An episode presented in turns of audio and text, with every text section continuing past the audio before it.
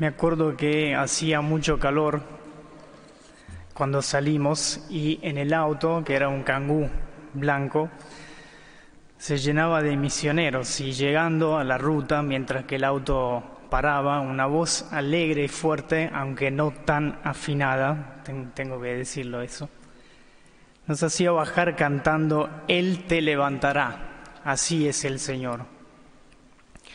Hay un canto que dice así, obvio que era el padre Willy, eh, estábamos en la aprobación, segundo año de misión, y nos dejaba con el auto de a dos en distintos puntos de la ruta que de Córdoba iba a Salta, 1200 kilómetros teníamos que hacer en una semana, con una mochila compartida de dos, casi sin plata, haciendo dedo, pidiendo lo necesario para cada día y misionando en los lugares donde íbamos a parar, de a dos hacia Salta para ir a entregar nuestra misión y nuestra vida y nuestra vocación al Señor.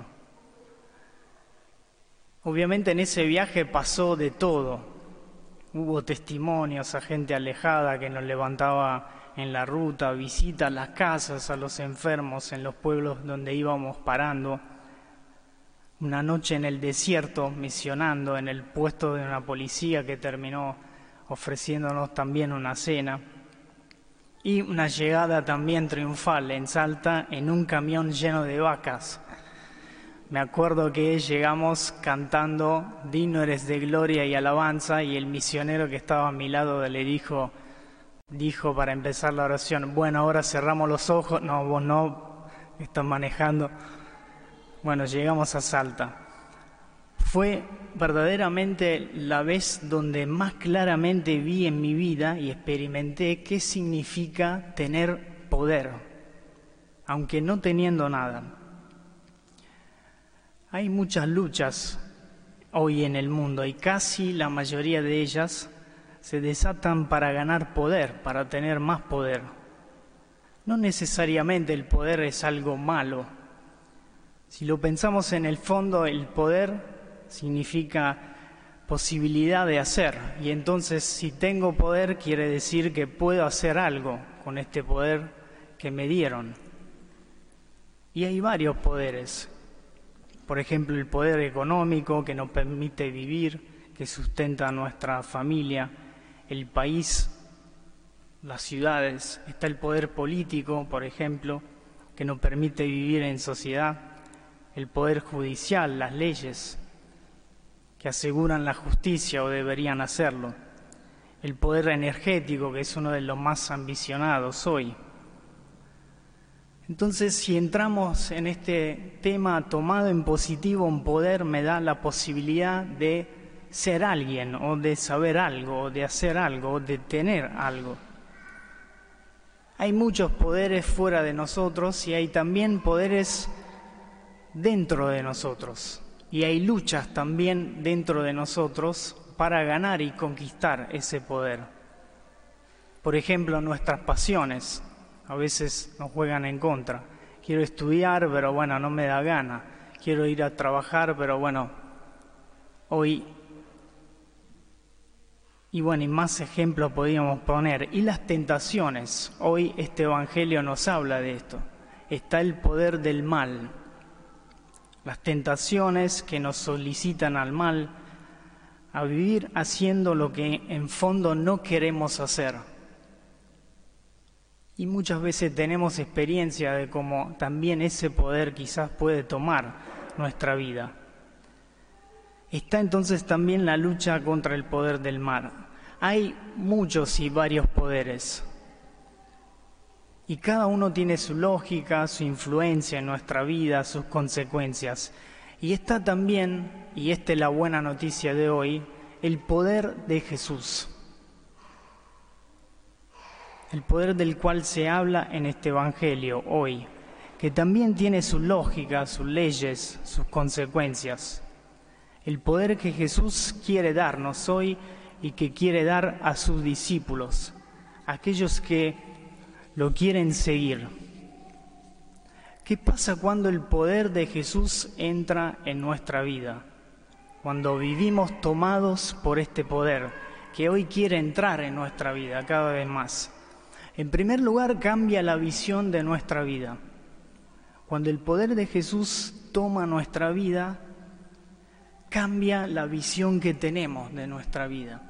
Empezamos a ver y hacer experiencia que no somos huérfanos o arrojados en la vida sino más, sino que Dios es nuestro Padre, que Él piensa en nosotros, que Él se preocupa y se ocupa de nosotros, que Él nos da una misión, que todo lo que vivimos y hacemos es parte de un plan providente y sabio de Dios mi Padre, en el cual yo puedo confiar, en el cual yo puedo descansar, ¿cierto? Hay luchas, hay dificultades, desafíos, pero hay un plan en el cual yo puedo descansar, puedo confiar. Un plan que tiene un destino final, una victoria para conquistar, un lugar para alcanzar, que es el cielo. Cambia la visión de nuestra vida y esta visión de fe nos llena de poder, hace que nuestra vida cambie y se transforme cambia el centro y el eje de nuestra vida. Todo cambia en nuestra vida porque en el fondo cambia el principio de fondo de nuestra vida. Ya no vivo para mí. He descubierto que Dios me ha dado la vida, que soy hijo de Dios, que tengo un plan, una misión y vivo arrojado afuera de mí. Vivo para los demás. Y entonces empezamos a hacer lo que fuimos desde siempre, pero de un modo distinto. Madres, padres distintos, amigos distintos, hermanos, hermanas distintos, trabajadores, estudiantes, etcétera, etcétera. Todo cambia porque ese poder entra en nuestra vida y empieza a actuar en nosotros. Hoy Jesús quiere compartirnos ese poder, el poder de vivir una vida nueva, una vida llena de sentido, una vida plena, al servicio de lo demás y que da fruto. Hace poco vi una película que medio apocalíptica, un poco apocalíptica, que bueno, hablaba de un científico que había proyectado una bomba que era capaz de destruir la Tierra y la humanidad. Entonces, bueno, en esa película se muestra clásica, bueno, película, pasa de todo, bueno, todos se quieren apoderar de esa bomba y bueno, y empiezan a luchar, están los chinos contra los americanos, etcétera, etcétera.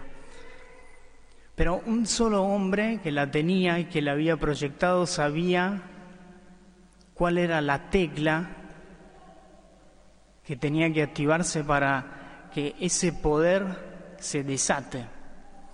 Algo así pasa con el poder de Jesús. Jesús es el que nos pensó y Él sabe cuál es la tecla que tenemos que tocar en nuestra vida para que el poder de Dios triunfe en nuestra vida y se manifieste para que se active y que empiece a actuar cada vez más en nosotros. Por eso un solo consejo le quiero dejar para activar más el poder de Dios en nuestra vida.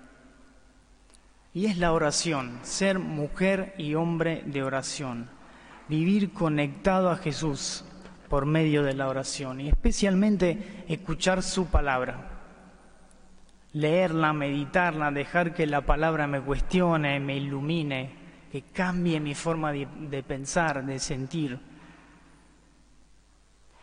Tomate 15 minutos, no más, Vos decís algo tan sencillo, sí, 15 minutos no más para leer, escuchar la palabra y para hacerte esta pregunta, ¿qué paso concreto hoy me invita a dar la palabra de Jesús? La palabra que tiene poder de cambiar mi modo de pensar, de sentir, de actuar. ¿Qué paso me invita a dar? Capaz pensar menos en mí, capaz servir más, ser más humilde, más confiado en Dios, no tener temor no vivir con angustias, con ansiedades, cortar con algo que me está haciendo mal. Todos los días 15 minutos por la palabra de Dios. Esa es la tecla que hoy Jesús nos invita a tocar para que el poder de Dios se active en nuestra vida y nos transforme desde adentro. Muchas veces escuchamos que nosotros los cristianos somos débiles, somos mayoría, somos minoría. Pero hoy el Evangelio nos muestra que no es tan así, más que no es así. Nosotros los cristianos tenemos un gran poder, es el poder de Dios, el poder que nos comparte Jesús, el poder de vivir una vida nueva. Hoy Jesús nos invita a tocar esa tecla, ser hombres y mujeres de oración, leer la palabra, para que su poder se active en nuestra vida, que llegue cada vez más en nuestra vida y también a través nuestro a los demás.